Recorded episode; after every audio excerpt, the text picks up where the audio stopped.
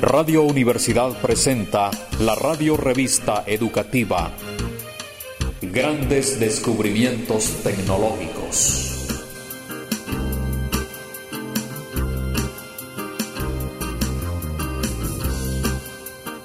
Queridos amigos, buenas tardes. Bienvenidos a una nueva edición de esta radio revista universitaria. Hoy conoceremos el origen y desarrollo del disco fonográfico y cómo hizo su aparición en Guatemala. Además tendremos entrevistas, notas curiosas y buena música con un grupo sudamericano. Te sugiero que te quedes con nosotros y juntos vayamos al maravilloso mundo de la discografía.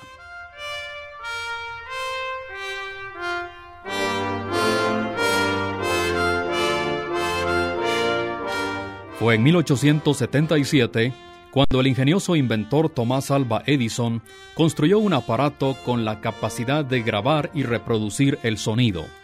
Este aparato fue llamado fonógrafo y utilizaba tres tipos de materiales como soportes, el papel de estaño, el tubo de cartón parafinado y luego el cilindro de cera macizo.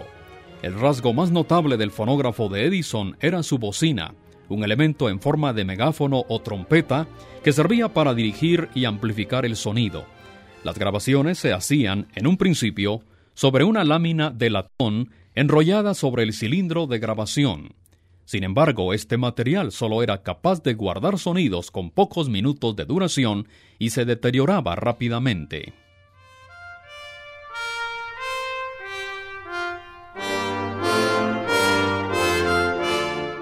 Por su lado, un ciudadano alemán llamado Emilio Berliner, radicado en la ciudad de Washington, registraba y patentaba en 1888 una máquina parlante que también grababa y reproducía el sonido. La máquina denominada gramófono tenía la diferencia que no usaba el cilindro como soporte de grabación, sino un disco plano, y además la impresión se efectuaba en el surco por amplitud lateral y no en forma vertical.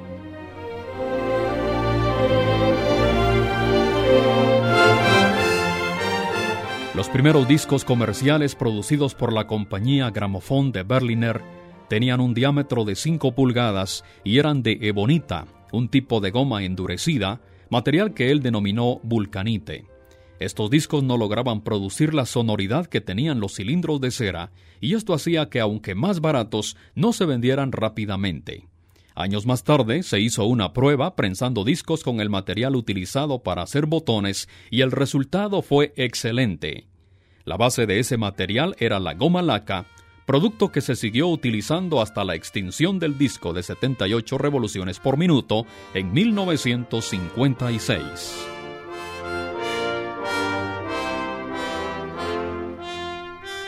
En mayo de 1902 aparecieron a la venta en Europa los primeros 10 discos gramofón con música grabada por Enrique Caruso en Italia. Estos discos tenían un diámetro de 10 pulgadas, con una sola cara, y el primer logo registrado fue el denominado El Angelito.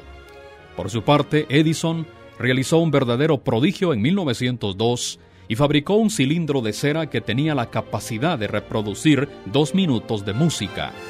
Pero fue en 1912 cuando Edison ofreció al amante de la música grabada el cilindro de cera con cuatro minutos de música y garantizado para escucharse tres mil veces sin perder su calidad de sonido.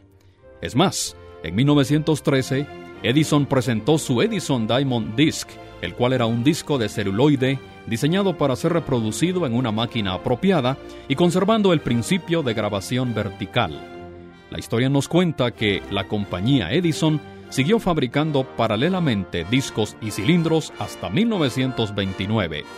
Podemos señalar entonces que el fonógrafo de Edison y el gramófono de Berliner fueron los pioneros más importantes en los sistemas o métodos de grabación. Escuchemos el comentario de don Artemio Rodríguez Hernández, hombre de radio, quien nos habla sobre el uso de los primeros discos en Guatemala. En realidad en aquella época, pues en los años 30, vinieron los primeros discos de acetato, se podría decir, porque eran discos de carbón. Y llegaron a Guatemala en esa época y solo a 78 revoluciones. Recuérdese que habían vitrolas que se les da cuerda para que duraran el tiempo específico del disco para poderlo reproducir. Y en los hogares pues se mantenía el aquello de tener los hogares con dinero, ¿verdad? Tenían sus vitrolas para escuchar toda esta clase de discos. Me recuerdo de la RCA Victor, de la Columbia y muchos discos que venían en inglés de los Estados Unidos, pero en carbón. Aquí en el, estudio usted puede observar el primer disco que vino a Guatemala, 1931, para la estación. Luego ya venían en una eh, dimensión más grande de pulgadas, por decirle 45 pulgadas o 38 pulgadas, 33 es lo normal, pero en esa época los Estados Unidos ya enviaban el acetato, pero venía reforzado con aluminio. Ellos lo grababan en 33 revoluciones. Y luego nosotros acá, pues eh, en Guatemala siempre tuvimos prensadoras o ya quemadoras de, de disco de 78 revoluciones, donde se fabricaban los jingles para todas las estaciones de radio. Y luego pues no se podía montar ni a 33 ni a 45 revoluciones. Y de ahí es donde viene el disco de el jingle a 78 revoluciones. Los cortes de anuncio, aquí usted lo puede ver en este disco. Tenemos esta muestra, mm, valga la propaganda, para Heigel. Es uno de los discos que me he encontrado. También encontré esta otra matriz que usted ve en este momento donde se realizaban los jingles para todas las estaciones. Luego de eso también se utilizó la grabadora de alambre, una grabadora de alambre que reproducía el sonido y se metía a estos, estos jingles de 78 revoluciones, reforzados, como decía, de aluminio, con una pasta de petróleo, le decían ellos, ¿verdad? Pero es una pasta sintética para que quedara impreso el sonido de, las grabaciones que, se tienen de esa época, ¿qué era? ¿Eran cantantes? ¿Era música? Mire, que se eh, aquí puede usted ver este que es de 1949 y tiene la fecha que fue una obra de El Fuego grabada por la Sinfónica Nacional en el Teatro Capitol eh, usted está viendo el disco en este momento y, e invito a los estudiantes para que pasen por aquí dando una su vuelta y tomando referencias de lo que es este material que ha sido resguardado. Pues me lo he encontrado y he ido poniendo un stand para que la juventud ah, no pierda, no pierda esto de que cómo fue la radio. Les insto a que sean el futuro de los medios de comunicación en Guatemala. Les saluda Artemio Rodríguez Hernández, servidor de ustedes, y gracias por esta entrevista. Creo que no podemos hablar de la historia del disco sin valorar la música que este recurso nos transmite. El disco ha hecho millonarios a muchos y de eso nos habla la canción que el grupo sudamericano Basilos nos ofrece.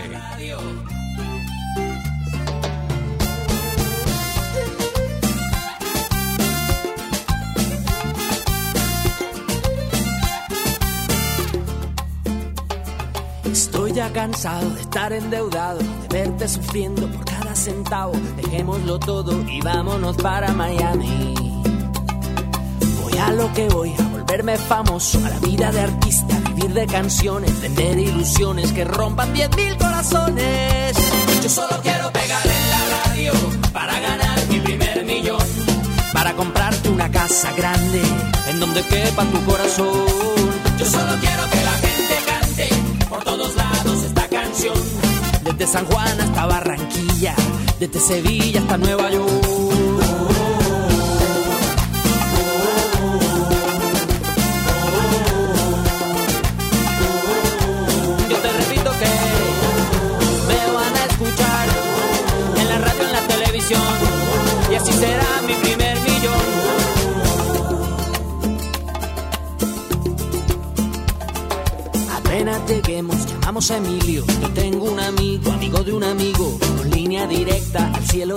tantas estrellas.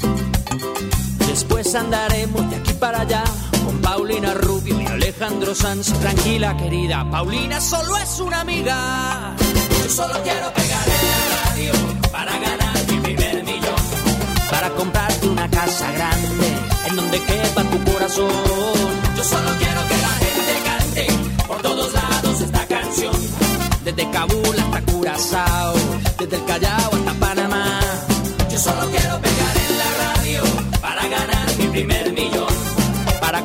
una casa grande en donde quepa tu corazón. Yo solo quiero que la gente cante por todos lados esta canción. De Guayaquil a Santo Domingo, desde Tijuana hasta Salvador.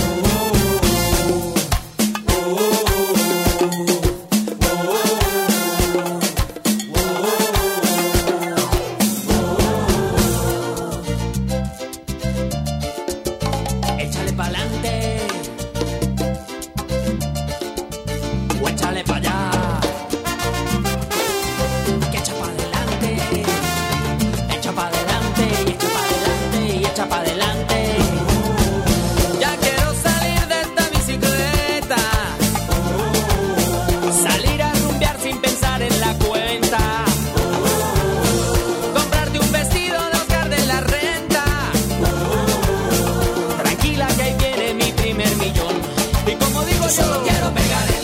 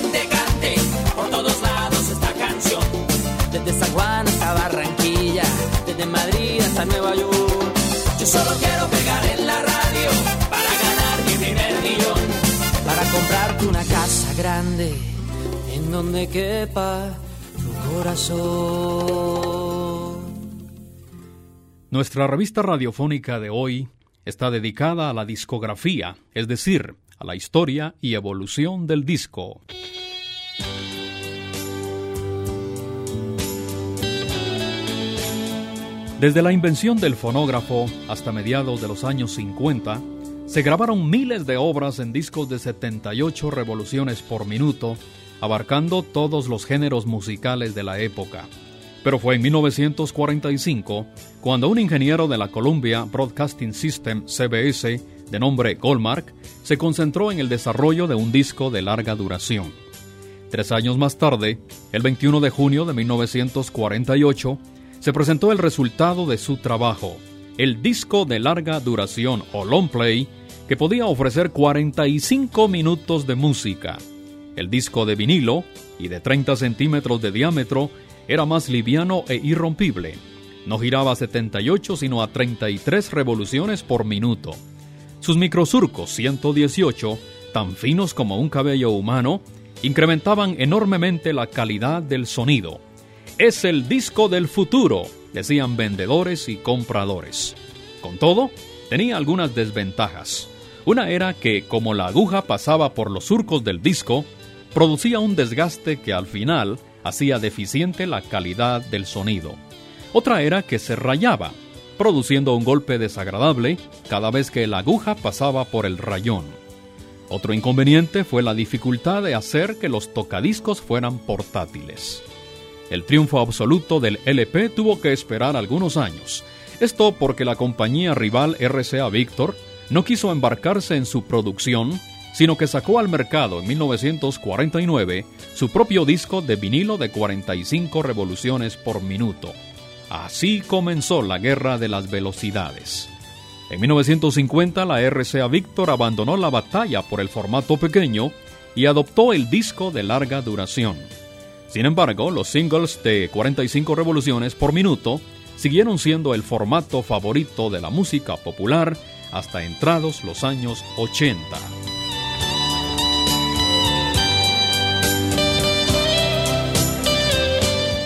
Para ubicarnos en el contexto discográfico guatemalteco, escuchemos el comentario del señor Roberto Mendizábal.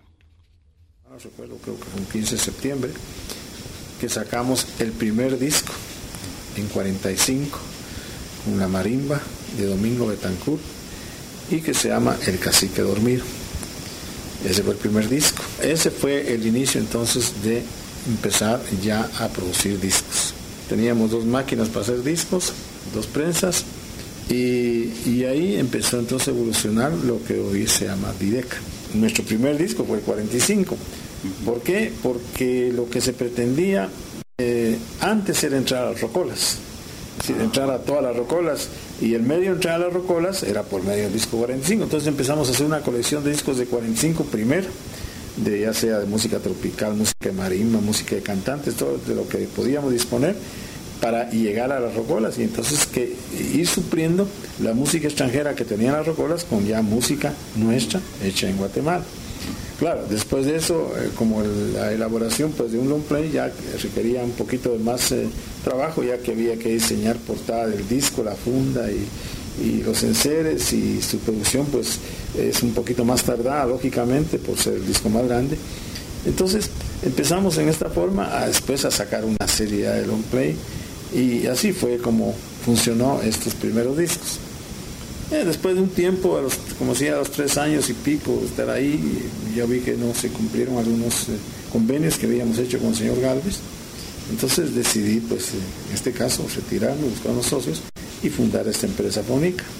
Aquí nos venimos, como decía hace un rato, hicimos el estudio y entre las grabaciones primeras casi que hicimos está una que lamentablemente se nos destruyó todo eso con el incendio que nos ocurrió en 1981, eh, donde se destruyó pues todo el material que teníamos aquí, eh, pero una de las acciones primeras que hicimos fue con Bob Porter. Bob Porter acababa de venir a Guatemala y andaba buscando el dónde grabar, entonces alguien le dijo, hay un buen estudio, y se miren para acá. Y grabamos, claro, las condiciones de grabación de ese tiempo.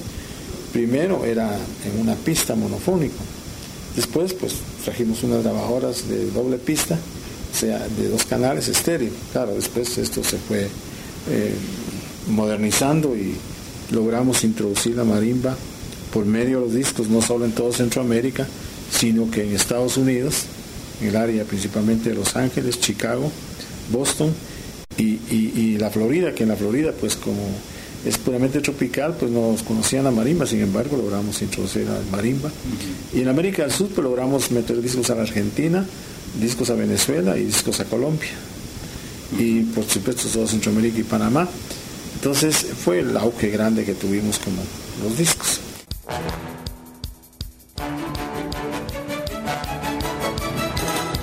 Y ahora le presentamos el segmento de curiosidades fonográficas.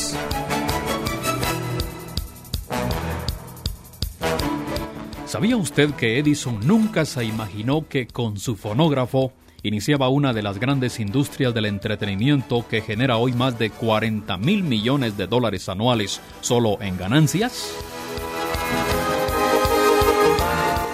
¿Sabía usted que los primeros discos de efectos especiales que llegaron a Guatemala fueron de la marca Tesoros y medían 16 pulgadas de diámetro? ¿Sabía usted que los primeros programas radiales en Guatemala se transmitieron en vivo porque no había aparatos de grabación? ¿Sabía usted que ya en 1904 algunos guatemaltecos adinerados tenían fonógrafos, vitrolas y radiolas donde escuchaban los discos de 78 revoluciones por minuto? ¿Sabía usted que el Digital Audio Tape Cassette DAT fue inventado por la empresa Sony y salió al mercado en 1986. ¿Sabía usted que la empresa holandesa Philips sacó al mercado el primer magnetófono de cassette en 1963 y que solamente en Suiza se vendieron más de 6 millones en 1976? ¿Sabía usted que toda la tecnología digital contemporánea está basada en los principios físicos establecidos por Galileo en el siglo VIII. ¿Sabía usted que un aparato es digital cuando en alguna de sus partes, una propiedad del mundo físico, una imagen, un sonido, es traducida a números? ¿Sabía usted que el contenido de un CD es una serie de números decimales de cinco cifras, 44.100 números por cada segundo y 88.200 si es estéreo?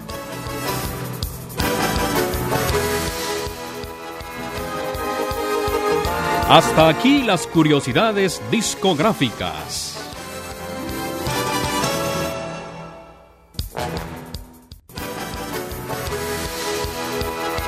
Hemos presentado el segmento de curiosidades fonográficas.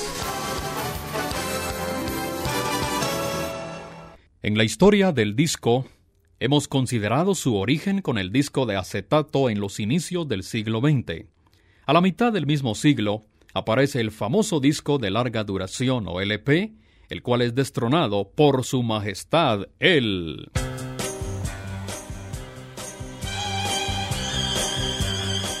El disco de vinilo se mantuvo como el rey de la grabación hasta que en 1982 fue destronado por el disco compacto digital. Las cintas magnéticas y los LPs con sus inconvenientes llevaron a la industria del comercio musical a buscar nuevas alternativas para terminar con el problema del deterioro físico que en su momento padecieron los acetatos y los cassettes.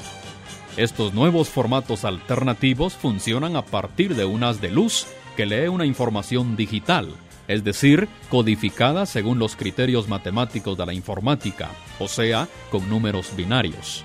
Con esto se elimina el contacto directo que desgasta las superficies y permite reducir el tamaño del soporte. Otra ventaja es que permite seleccionar, casi en forma inmediata, el punto exacto de la grabación que se desea escuchar. Un CD tiene la capacidad de almacenar hasta unos 80 minutos de audio. La primera empresa que lanzó al mercado el disco compacto fue la Philips de Holanda en 1982. Este invento motivó a empresas como Sony y otras compañías discográficas a realizar convenios con Philips con el fin de explotar las posibilidades y beneficios del disco compacto. En la búsqueda de escuchar el CD de forma portátil, se desarrolló el Discman, el cual ganó rápidamente un lugar en el mercado, aunque sin desplazar completamente al Walkman. La aceptación de esta nueva tecnología no fue tan fácil como se podría creer se necesitaron fuertes inversiones en campañas publicitarias antes de que el público se animara a dejar sus LPs, cassette y comenzara a asimilar el CD.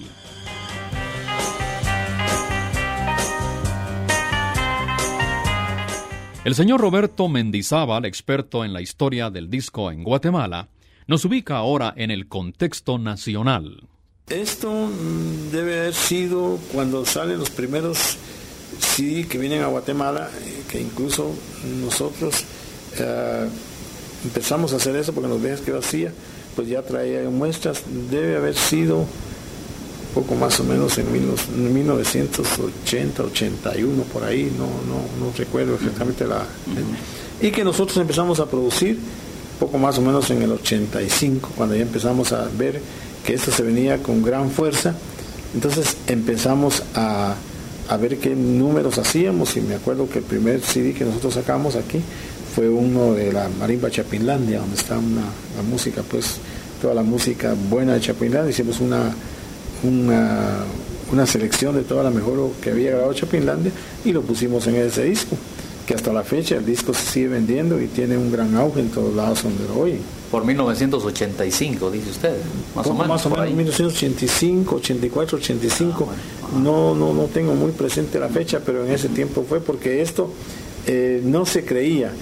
Entró el disco, el CD, el y este pues se, se desarrolló tanto a la fecha que sabe que ahora hasta películas vienen en CD. Sí, pues. Es ser que el CD se ha desarrollado tanto y ahora han tratado, ahorita hay una, hay también una, una pugna porque salió el CD pequeño, el de 3 pulgadas, está el de 5 y está el de 3 pulgadas.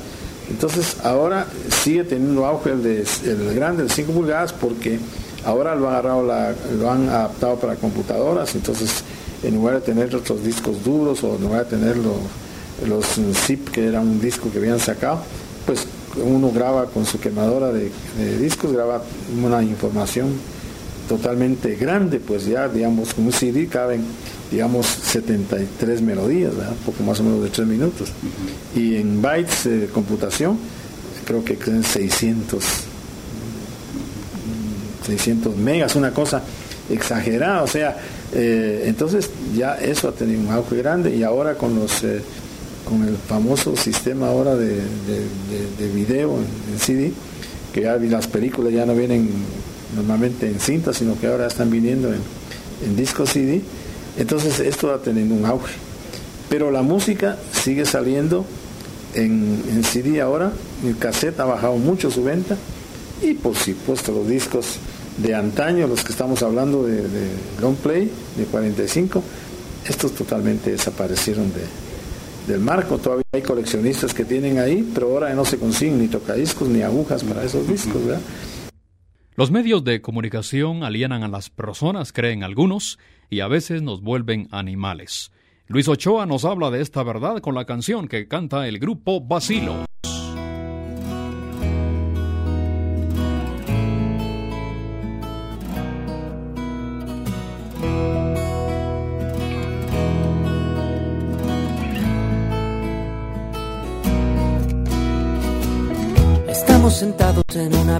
Sabiendo que el mundo está vuelto mierda, sí señor.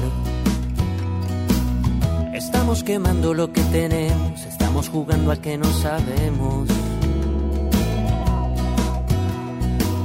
Estamos en medio del apogeo de un mundo que tiene mucho de feo aún. Los números dicen que estamos bien, lo dicen los genios de cien.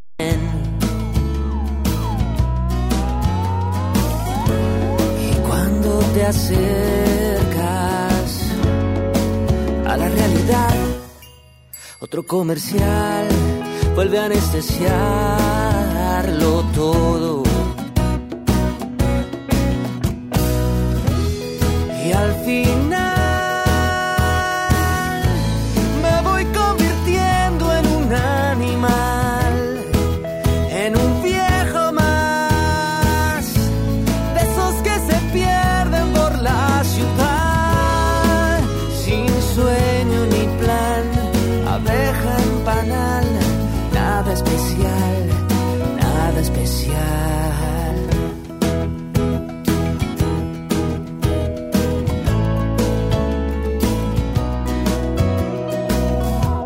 final jugándonos la camisa, tratando de hablarles de la sonrisa gris del perdedor. Estamos tratando de resolver, fregándole platos al mercader de nuestra propia idiotez.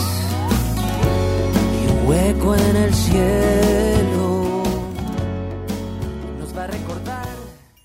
La historia del origen y desarrollo del disco fonográfico es realmente fantástica. Se comenzó con el disco de acetato de 78 revoluciones por minuto. Luego vino el famoso long play, el cual fue destronado por su majestad el disco compacto digital. ¿Cuál es el futuro del sonido grabado? ¿Hacia dónde vamos? En la parte final de esta radiorevista conversamos con el ingeniero en electrónica Juan Marcos Ruiz. A preguntar cuál es el futuro de la tecnología. Parece que eh, esta tecnología, especialmente digital, avanza a pasos agigantados. ¿Cómo, ¿Cómo percibe usted el futuro? Es bastante amplio, dado que, como usted menciona, la información digital avanza mucho y se pueden hacer muchas cosas con esta información digital. Poco a poco, eh, los ingenieros van desarrollando aparatos que permiten tener una calidad de audio aún mejor, aún siendo digital, que la que teníamos años atrás y eso va a permitir también tener la capacidad de compartir archivos en tiempos menores, producir música en un tiempo muy corto, las ediciones en la computadora harán muchas cosas que difícilmente podíamos hacer antes, o sea, los procesos, también algo muy importante dentro de la producción musical son los costos la producción digital abarata mucho los costos y lo que se percibe en el futuro. Son pequeñas empresas que con un capital muy pequeño pueden desarrollar eh, producciones muy muy buenas con, con, un audio excelente podríamos decir. Cosa que antes solo podíamos hacer en, en estudios realmente caros podríamos hablar de eso. Un futuro muy amplio porque no parecen vislumbrarse ahora fronteras o, o, límites que digan hasta aquí llega la tecnología digital, sino que no podemos ver eso aún. Lo que detiene ahora la, la tecnología digital son los aparatos que tenemos para procesarlo, pero como usted sabe, esos aparatos van evolucionando constantemente y poco a poco se van haciendo más rápidos, más poderosos en cuanto a capacidad de proceso y entonces se nos viene encima un sinfín de, oportunidades para desarrollar mucho de lo que podemos hacer ahora con el audio en digital.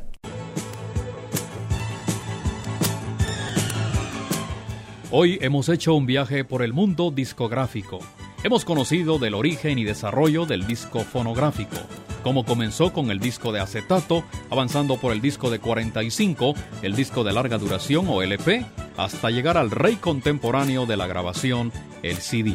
Con todos los avances tecnológicos, creo que es válido el punto de vista de Humberto Eco, quien dice, estando sujeta a leyes económicas típicas de un producto industrial, la música reproducida debe consumirse rápidamente y envejecer pronto, de modo que se cree la necesidad de un nuevo producto.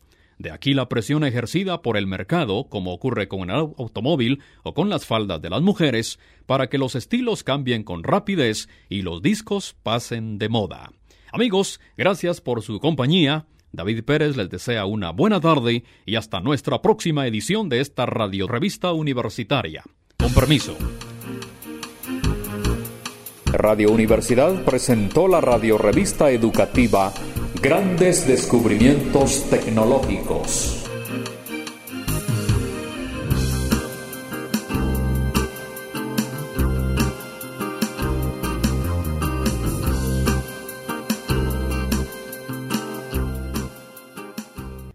Presentación Oscar David Pérez. Técnico de sonido Helio Kim. Fue una producción de la Escuela de Ciencias de la Comunicación de la Universidad de San Carlos. Edición sin fines de lucro para apoyo de la docencia. Guatemala, mayo 14 del 2003.